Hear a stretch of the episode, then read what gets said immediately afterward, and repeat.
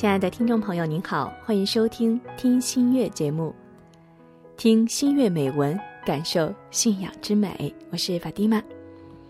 今天的听心悦呢，我们一同来分享台湾作者吕丽慧女士为我们带来的《我的科什米尔》。那一天，走在个位数字温度的印度新德里城市里。鼻子冻得红彤彤的，一脸茫然的我东张西望。这城市我总是在酷暑中到访，这般的严寒让身着单衣的我的的确确抵挡不住那刺骨的冷风。广场上的人们对着我这异国女子示出善意，指点我去哪儿走走逛逛，但都不是我要去的地方呀。我笑着摇摇头，谢谢眼前这一圈围绕我的人。这时，突然看见一枚温暖的笑容绽放在眼前，这枚笑容竟射住我的眼神。他微笑着说：“你应该要去能够看到真正印度的地方。”是呀，要看就要看真正印度的地方。不加思索。拔下被我当成发簪的笔，请他写下地名。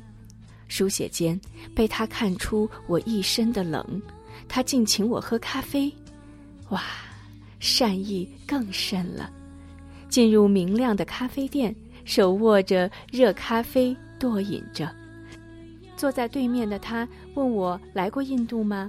去过克什米尔吗？什么？克什米尔？我瞪大了眼。口中喃喃又复诵了一遍，科什米尔，努力在脑中的记忆库里翻找着科什米尔。记忆快速地告诉我，那是个边境省份，是个山区，也有历史遗迹，曾有边境战士，也曾有杀戮。但科什米尔仿若魔咒，我要去，我要去一探究竟。与眼前这位总是有好建议的新朋友许下承诺，我将造访这未知的一方净土。回到家，为了再出发，我努力的搜寻旅游资料，为下一次出发做准备。首先进入眼帘的是，这个以信奉伊斯兰教为主的区域，有近百分之八十的居民是穆斯林。境内高山连绵，北部为世界屋脊帕米尔高原，东北部有亚洲最大的喀拉昆仑山脉、冈底斯山脉和喜马拉雅山脉横列境内，中部属喜马拉雅山脉西段。天呀，这都是我学生时代所念的书上的地名，竟然在这个时候通通串联了起来。不理会网络上说的战争，不管印度对他的重兵派驻，订好了机票，拉着行李，我搭上了风的翅膀，一路由台湾辗转飞到了克什米尔的夏日首府斯里纳加城。飞机缓缓降落在机场，我竟然在机场跑道边看到小小的换拜塔。感谢平日与穆斯林好友相处厮混，约略知道穆斯林对于每日的礼拜是非常的坚持与虔诚，所以机场的跑道边有换拜塔也是应该的哦。随着下机游客的脚步缓缓走出了机场，朋友依然约定在机场外等我，车子在斯里纳加城奔跑着。往车窗外看去，当地的妇女们个个浓眉大眼的覆着头巾，行走于路上。我也入境随俗的将我的狮子头款蜷了起来，用随身轻柔的纱巾附上。朋友看了之后，惊讶地问我：“你怎会包头巾？”我笑了笑：“这有什么难的呀？学就好了。”我将所查出的旅游资料现学现卖的一一告诉朋友，在这个以信奉伊斯兰教为主的城市，有别于我以前所旅游的地方。我尊重每个城市，也尊重不同的宗教。我挑了挑眉，阿斯拉马利库，由我的口中说出，朋友笑得眼都开了。伊斯兰教总让人想起那些激进组织或自杀式炸弹袭击，可是，在克什米尔的旅途中，除了汲汲营营专门做游客生意的人外，走在路上的多是民风淳朴的居民。举目望去，大街小巷四处可见换拜塔，一座又一座的换拜塔陪伴着居民的虔诚礼拜。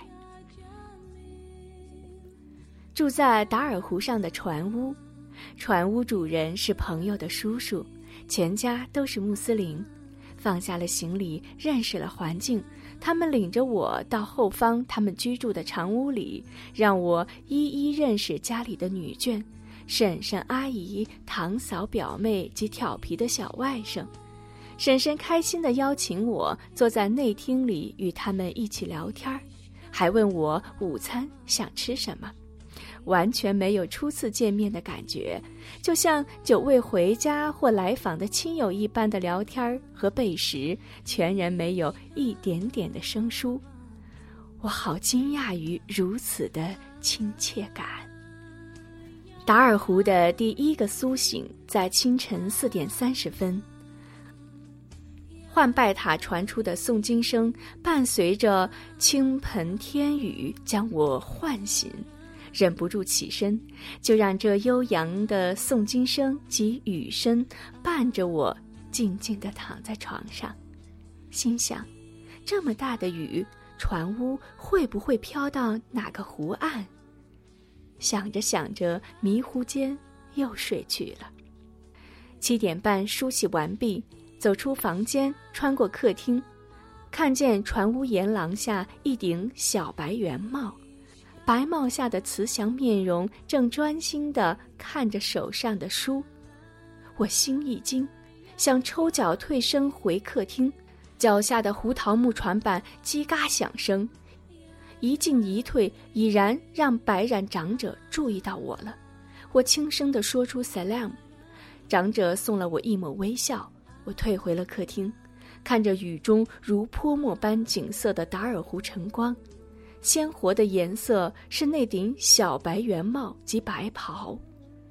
嘘，无声，最美。用完了管家为我准备的早餐，朋友纳西尔也来了，准备带我出门去瞧瞧书上说的历史遗迹。逛完了市区的蒙图尔花园，纳西尔问我要不要喝茶，当然要啊。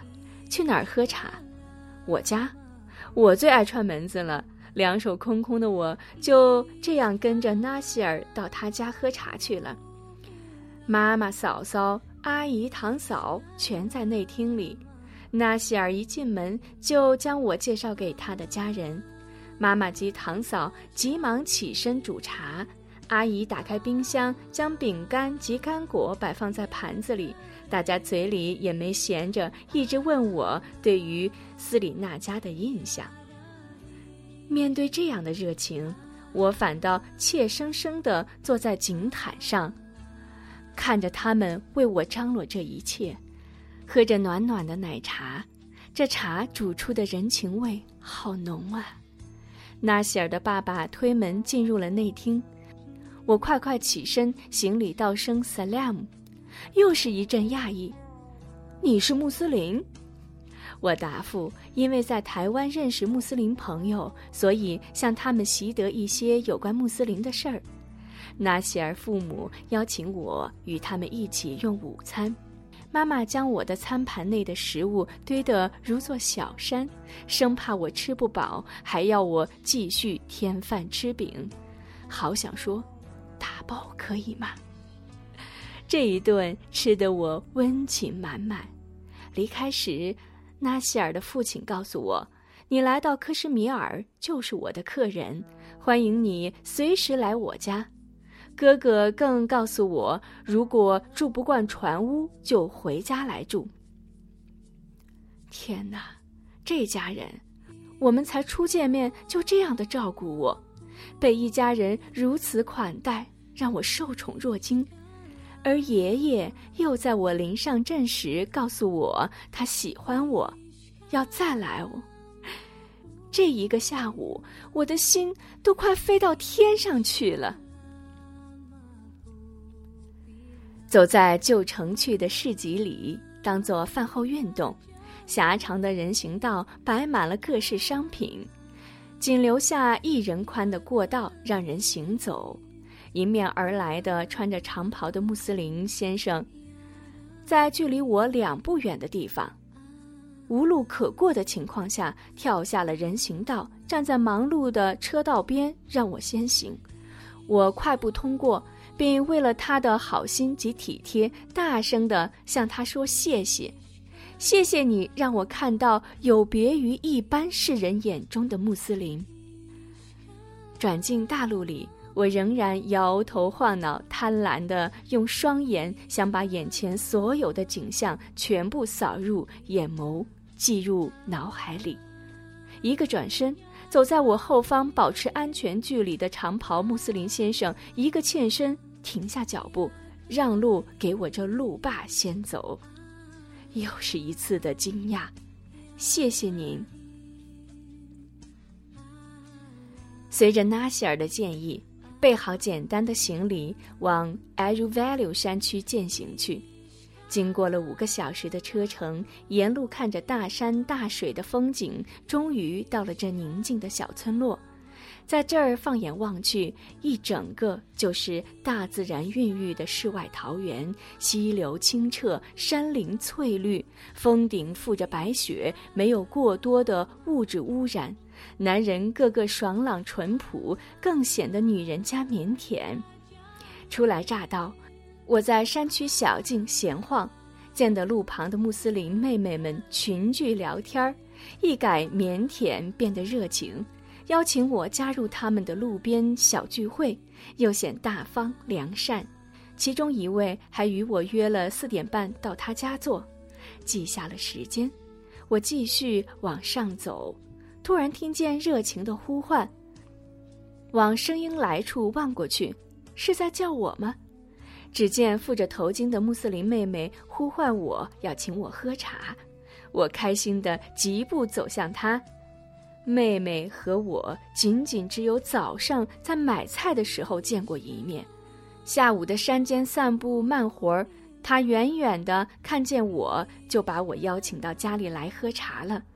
厨房与饭厅仅一线之隔，妹妹细心又熟练地煮着茶，杯盘间充满了对陌生人的热情。谢谢您，喝完了这家的茶。我又慢慢的准备去赴我那四点半的约会了。在屋子里，我喝着克什米尔特有的咸奶茶，陪着 Chapati 与 Shanu 的妈妈、姐姐、弟弟们像一家人一般围坐在一起，真是温暖。Shanu 的妈妈还邀请我下次来到 Arrow Valley 可以住在他们的家。谢谢你们把我当成一家人，沉浸在这样的温暖里，我哪听得到纳西尔与他的表兄弟的呼喊呀？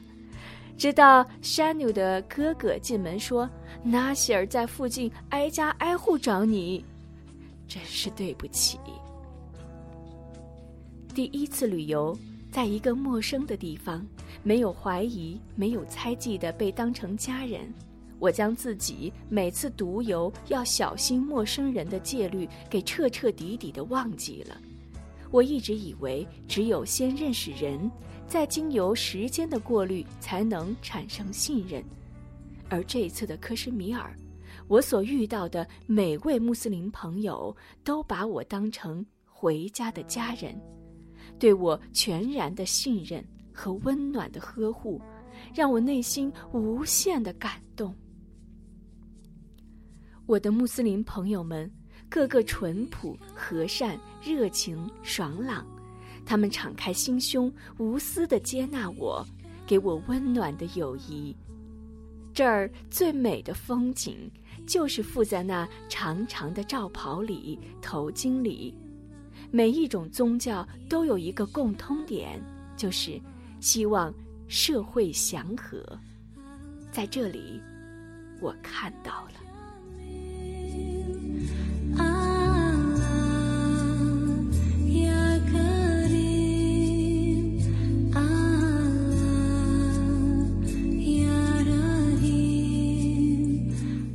听新月美文，感受信仰之美。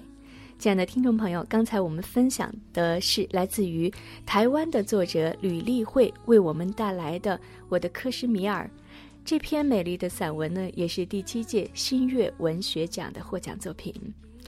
好了，亲爱的朋友们，欢迎您继续关注“我爱信仰及一生一世”微信平台。